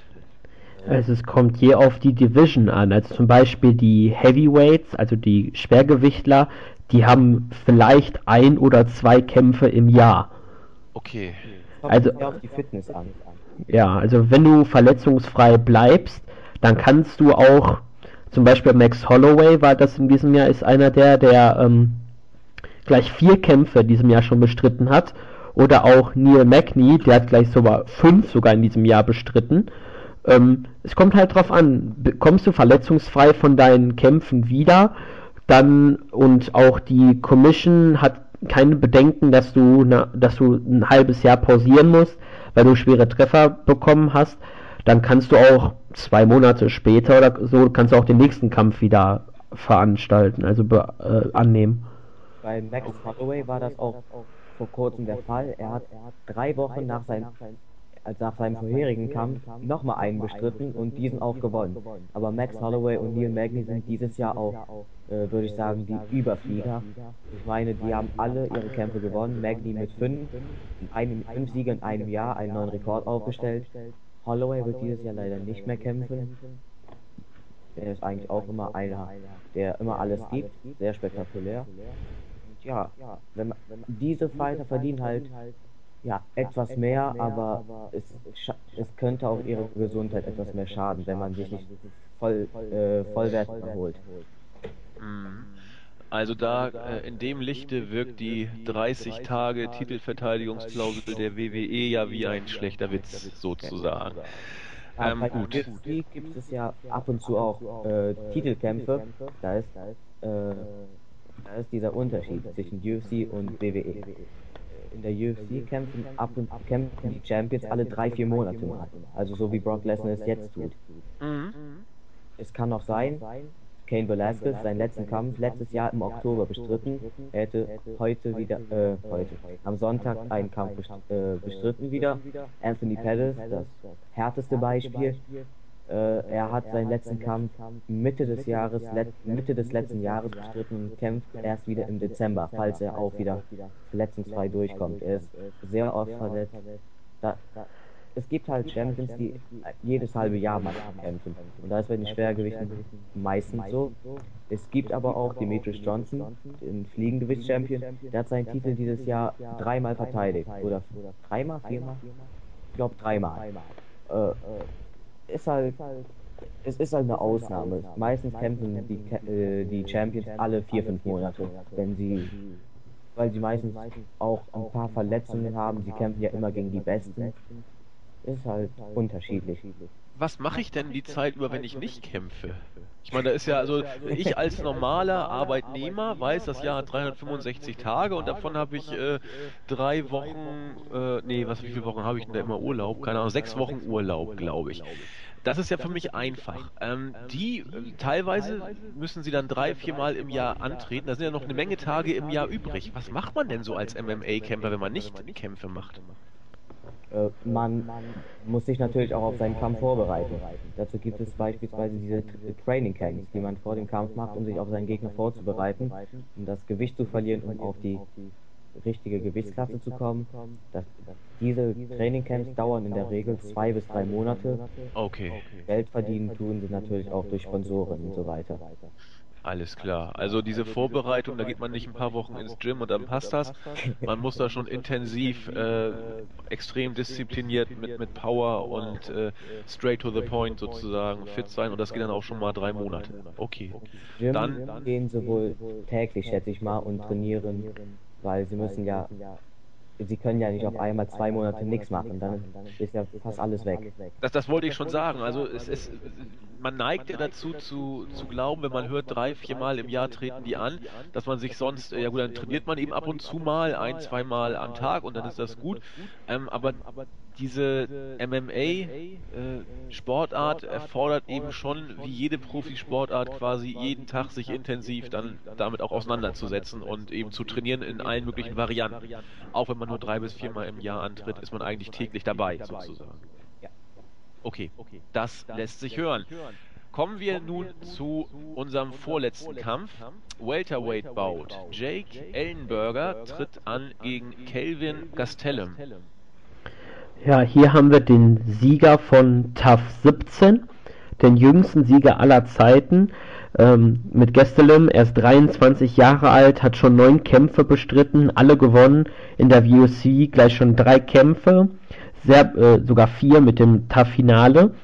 Ähm, beeindruckend, was er abgeliefert hat, ähm, wobei sein letzter Kampf war, ähm, musste man sagen, das war nicht in seiner Gewichtsklasse. Der hat nämlich äh, 2,75 Pounds zu viel gewogen. Da gab es auch schon Bedenken, falls nämlich seine Siegesserie weitergeht, wann er den Titelkampf bekommt. Aber dazu muss er natürlich auch den Gewichtscut hinbekommen, weil es gibt da so ein Beispiel im Flyweight, also im Fliegengewicht, äh, John Lineker. An sich hätte er Potenzial zum Champion schnell zu werden, beziehungsweise zum Titelkampf. Nur verpasste er in zwei von drei Kämpfen, verpasste er das Gewicht und teilweise sogar recht deutlich. Also da kann es auch schon manchmal dran liegen. Ja, ähm, er, also Gestelem erwarte ich auch als den Favoriten. Hat ein lila Gürtel im 10th Planet Jiu-Jitsu. Das ist so eine neue Art des Jiu-Jitsu ähm, von Eddie Bravo, einer der ähm, Jiu-Jitsu-Legenden. Ähm, ja, sein Gegner, Ellenberger, lange schon in der UFC, hat auch einen lila Gürtel im Brazilian Jiu-Jitsu, war auch College-Wrestler. Ähm, bei ihm lief es nicht so ganz gut in den letzten Kämpfen, unterlag ähm, nach dem technischen K.O. Robbie Lawler im Mai und verlor ähm, im Juli 2013 gegen Rory McDonald, dem äh, nächsten Titelherausforderer auf die Welterweight-Krone, ähm, einstimmig nach Punkten. Und ähm, zuvor hat er dann äh, zwei Siege geholt, dann aber auch wieder verloren. Also bei ihm ist auch so ein bisschen äh, das Thema ähm, Konstanz. Nun zeigt halt der Fall deutlich nach unten und man muss sich fragen, ob Ellenberger nicht ähm, vielleicht nach dem Fall überlegen muss, ist die Welterweight Division überhaupt noch seine Klasse oder ob er direkt entlassen wird, das weiß man ja nie. Und ähm, insgesamt erwarte ich mir von dem Kampf, dass es ausgeglichen wird, äh, wobei Ellenberger mehr auf den Boden äh, den Kampf bringen wird, aber auch durch seine Knockout-Power, hat von 29 Siegen 18 wird K.O. geholt, ähm, dass er also den Fight, wenn es dann äh, im Stand ist, dass dann Gesselem Probleme haben wird. Aber ich denke, dass die Ringrichter ähm, einstimmig für Gesselem den Kampf nach drei Runden werten werden. Äh, hier ist es auch wieder ziemlich schwer. Äh, Ellenberger ist einer der erfahrensten Welterweights, die es in der UFC gibt. Er hat bereits Fight of the Years absolviert. Er ja, ist schon eine ganz kleine Welterweight-Legende.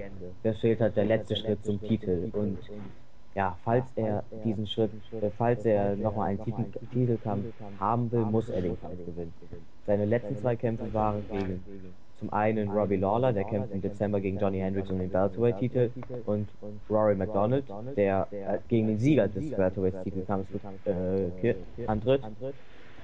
Äh, das heißt, er hat gegen die zwei zwei der drei besten Welterweights der Welt gekämpft und verloren. Davor hat er jedoch auch öfters verloren, beispielsweise auch gegen Diego Sanchez, den wir ja vorhin erwähnt haben, hat er mal, ah nee, den hat er gewonnen, tut mir leid. Ja. Äh, gewinnt halt viel, verliert ab und zu, er verliert die wichtigen Kämpfe, würde ich sagen.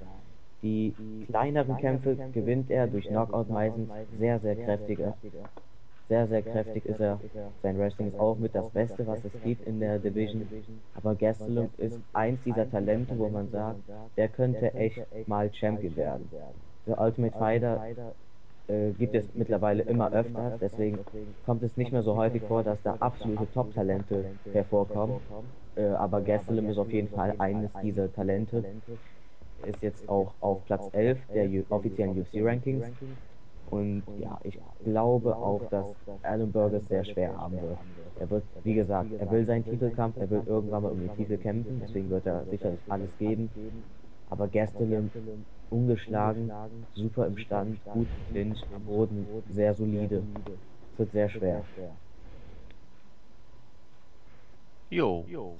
Lassen wir uns hier überraschen. Scheint ja eine wirklich enge Kiste zwischen den beiden zu werden. Ähm, damit würde ich, wenn nicht Claudio noch was zu ergänzen hat, schon zum Main Event kommen. Heavyweight. Können direkt los. Ja, bitte was? Bitte was? Können direkt los. Wir können direkt los. UFC Interim Heavyweight Championship. Fabricio Verdum gegen Mark Hunt. Ja, also ähm, eigentlich sollte ja der Main Event Verdum gegen Kane Velasquez sein, nachdem der, nachdem die Tickets zur Verfügung gestellt waren, waren innerhalb von zwei oder drei Stunden die ganzen Tickets ausverkauft. Die Mexico City Arena, wo das ähm, Event stattfinden wird, hat ein maximales Vermögen von 22.300 Leuten. Ähm, kann man wohl so schätzen, so um die 20.000 Leute werden dann sicher dabei sein.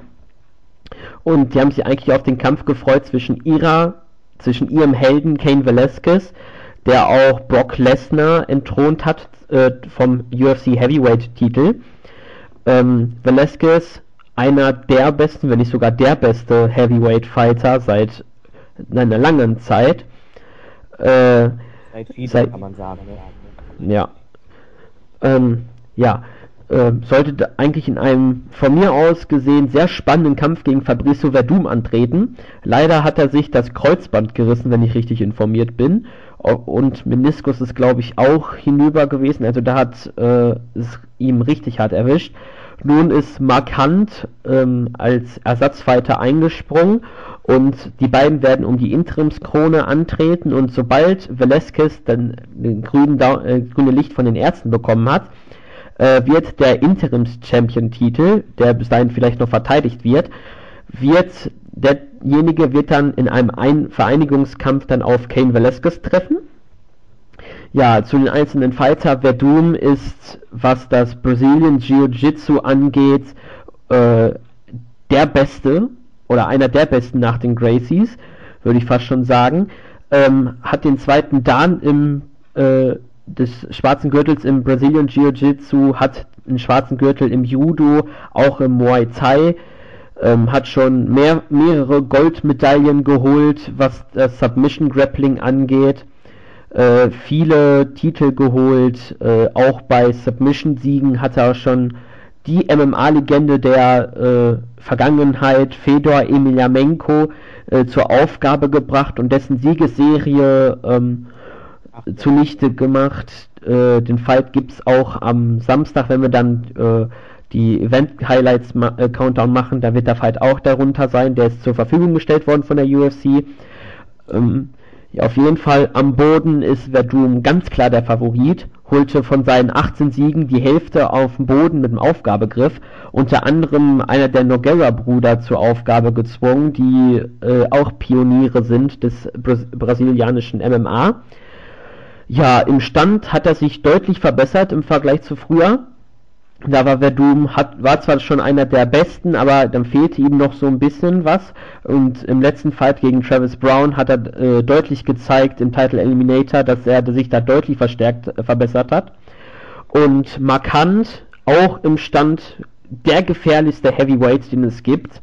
Vielleicht nach Kane Velasquez und Junior Dos Santos, also einer brandgefährlich im Kampf, konnte sogar Roy Nelson, der eigentlich als nicht ausnockbar galt, ausnocken und das nach äh, drei Minuten in der zweiten Runde, also acht Minuten insgesamt der Kampf lang, ähm, hatte zuvor äh, einen wirklich unfassbaren Unentschieden gegen äh, Bigfoot Silver geholt, der sehr positiv zu sehen war. Der Kampf war wirklich ausgeglichen, der wurde auch als Unentschieden gewertet.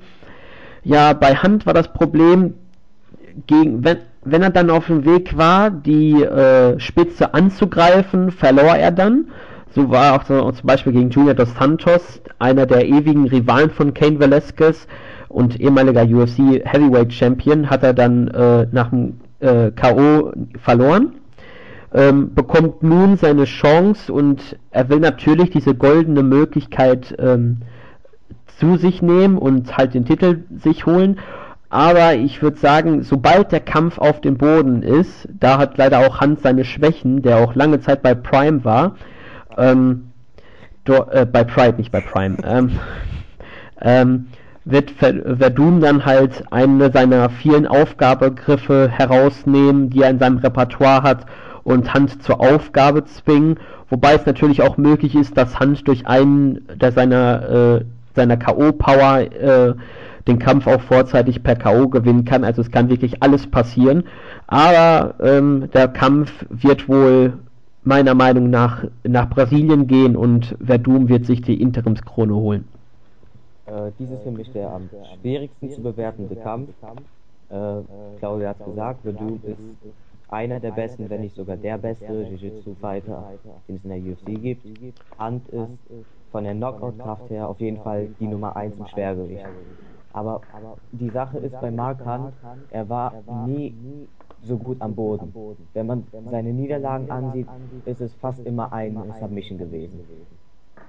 Egal, gegen die, sobald es auf dem Boden, also den, auf den Boden ging, hat er den Kampf meistens verloren. Er begann seine Karriere bei Pride als K1 Champion. Also K1 war ist eine Kickbox-Organisation gewesen und dort wurde er Champion äh, ist er zu Pride gegangen als reiner Kickboxer, hat sehr, sehr stark begonnen mit einem 5-1-Record, doch hat dann fünf, seine nächsten fünf Kämpfe alle in Japan verloren. Unter anderem auch gegen Fedor Emelianenko, die, der MMA-Legende eigentlich im Schwergewicht. Dann kam er zur UFC, nachdem die UFC Pride abgekauft hat und verlor dort seinen ersten Kampf auch durch Submission gegen Sean McCorkle. Und ja, er war eigentlich unten durch. Ich glaube, hätte damals jemand gesagt, dass er noch einen Titelkampf bekommt, hätte man gesagt, never, never, never. Äh, und dann begann eine sehr, sehr faszinierende Story, finde ich. Denn er gewann seine nächsten vier Kämpfe äh, gegen Top-Kämpfer unter anderem. Zweimal gewann er sogar einen Knockout of the Night. Und danach kam der Kampf gegen Junior Dos Santos, äh, den er knapp verlor in einem sehr, sehr starken Kampf. Dos Santos mit einem der besten Knockouts der Schwergewichtsgeschichte, ein Spinning Heel Kick, äh, hat er Hand K.O. geschlagen. Und danach kam halt der Fight of the Year gegen Silver und spätestens ab diesem Zeitpunkt wusste man, dass Hand vielleicht doch noch was nach oben schaffen wird. Äh, ein Ringrichter hat den Kampf für Hand gewertet, die anderen zwei haben den Kampf unentschieden gewertet. Äh, das Ärgerliche für Hand, Antonio Bigfoot Silva wurde im Nachhinein positiv getestet. Das heißt, er war gedopt während des Kampfes. Man kann also sagen, dass Hand möglicherweise schon nach diesem Kampf äh, sehr gute Chancen auf einen Titelkampf hätte. Er wäre dieser, denn ja, ich glaube, ich muss nicht sagen, dass Doping hilft beim Hochleistungssport. Äh, ja, und dann anschließend mit dem ganzen Momentum, das er hatte, auch trotz seiner Niederlage gegen Dos Santos, gab es halt den Kampf Mark Hunt gegen Roy Nelson. Hunt mit der hat man gesagt, er hat die meiste Knockout-Power der Division. Roy Nelson gilt als unkaober. Der Roy äh, Dana White hat sogar mal Späße gemacht. Äh, du kannst, äh, als Dos Santos gegen Roy Nelson gekämpft hat und Dos Santos es nicht geschafft hat, ihn zu finishen, hat äh, Dana White auch gesagt, ja, da ist kein Problem für mich, Roy Nelson kann eh keiner finishen. Und Mark Hunt schaffte halt das, was alle für unmöglich gehalten haben, in einen sehr, sehr, sehr starken Knockout. Für mich bislang auch der beste des Jahres. Und schaffte es, Roy Nelson K.O. zu schlagen. Und ja, die Geschichte kann weitergehen. Es wäre eine der faszinierendsten Geschichten im ganzen MMA-Sport, wenn er sich den Titel holen könnte. Verdum ist der History Maker, weil er Fedor Emelianenko besiegt hat, für viele der beste MMA-Kämpfer aller Zeiten, acht Jahre lang war er ungeschlagen. Es ist halt sehr, sehr, sehr, sehr schwer zu tippen. Verdum hat sich äh, stark verbessert im Stand, Hand seit seiner Pride-Zeit auch sehr, sehr verbessert im, auf dem Boden. Brian Nelson war auch Brazilian Jiu-Jitsu Black Belt, hat versucht, den Kampf auf den Boden zu bringen, aber Hand hat sich dort super verteidigt, kam hoch, hat ihn K.O. geschlagen. Das Problem für Hand, er hatte nur drei Wochen Vorbereitungszeit auf Verdum. Und auf einen Fabricio Verdum kann man sich sehr schwer vorbereiten. Ich bin halt sehr gespannt auf den Kampf. Beide sind sehr sympathisch. Ich gönne beiden den Sieg, aber ja, ich kann mich hier, um ehrlich zu sein, nicht entscheiden. Es kann sein, dass Verdum via Submission gewinnt. Es kann sein, dass Hunt via Knockout gewinnt. Es kann auch sein, dass äh, Verdum via Knockout gewinnt. Nur dass Hunt durch Submission gewinnt, halte ich für unmöglich. Da, ja, es ist halt sehr, sehr, sehr schwer für mich zu tippen. Deswegen enthalte ich mich mal ausnahmsweise hier. ja, aber das ist ja auch keine schlechte Ansage, wenn es wirklich so ist, dass äh, die beiden schwer zu tippen sind. Und du hast es ja auch ausführlich begründet, dass und warum das aus deiner Sicht so ist. Dann ist das doch auch völlig okay, sich hier mal zu enthalten. Ich habe ja sowieso keine Ahnung und kann dazu gar nichts sagen. Ähm, damit haben wir die Card auch durch. Äh, Schlussworte, würde ich sagen. Äh, was erwartet ihr euch von den drei Events? Habt ihr eins, was euch besonders interessiert oder wo am meisten Schmankerl drin ist? Ist der Marktführer hier auch der, der das beste Produkt und Programm bietet? Ihr habt jetzt nochmal Gelegenheit zum Schluss. Also jedes Produkt hat halt seinen eigenen Charme. Also bei World Series of Fighting, da ist es so, ähm, die haben auch nicht diesen Octagon wie die UFC, sondern die haben äh, ein Zwölfeck oder sogar ein Zehneck. Ich weiß das nicht so genau.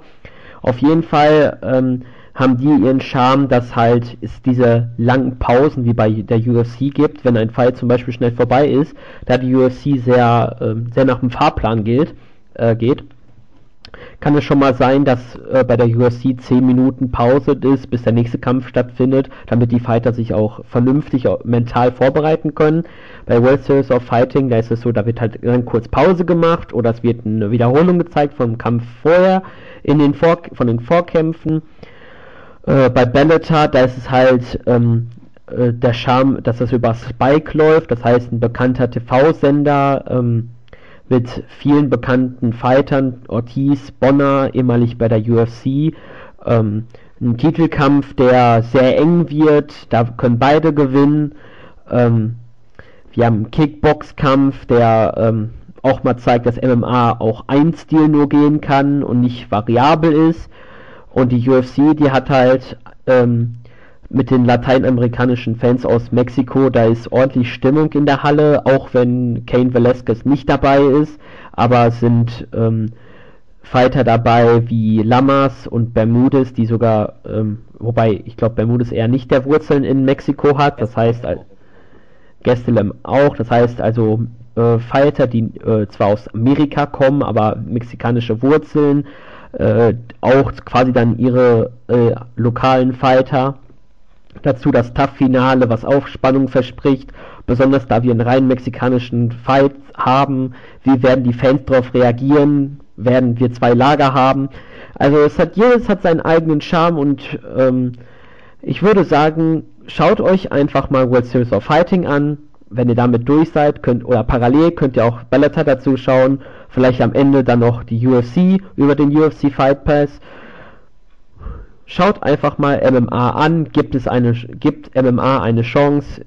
Wenn es euch nicht gefällt, dann ist es okay. Wenn es euch gefällt, dann werdet ihr sehen, dass es eine der besten Sportarten der Welt ist.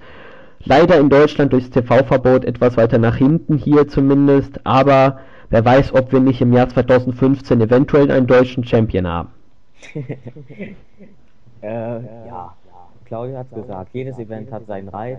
World Heroes of Fighting hat drei Titelkämpfe, wo die drei der dominantesten Champions gegen zweimal halt ehemalige UFC-Kämpfer antreten und ja, AGA ist halt die beste, das beste Strawweight neben Carla Esparza, die bei in der UFC jetzt bei TAF 20 ist. Äh, Bellator hat diesen Kickbox-Kampf, auf den ich mich sehr, sehr freue.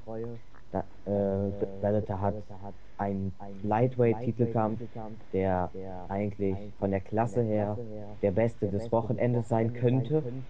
Der Main Event von dem ganzen Trash-Talking. Hoffentlich wird der Kampf besser als die Promo. Äh, und bei UFC, UFC ist UFC. Ich meine, wie soll man das jetzt sagen? Man, es ist halt wie bei den WWE Pay-Per-Views. Es ist halt doch etwas Besonderes. Man guckt sich am Ende eh an, nur wird man bei der UFC nicht enttäuscht.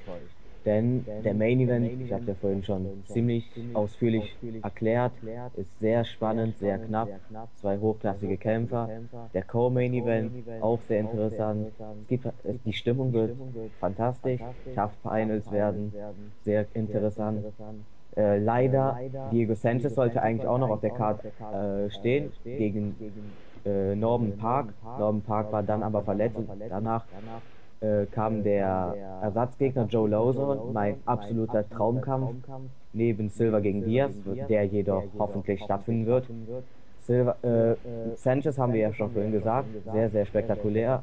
Lawson ebenfalls. Also es war ein versprochener Fight of the Decade, kann man sagen, schon fast.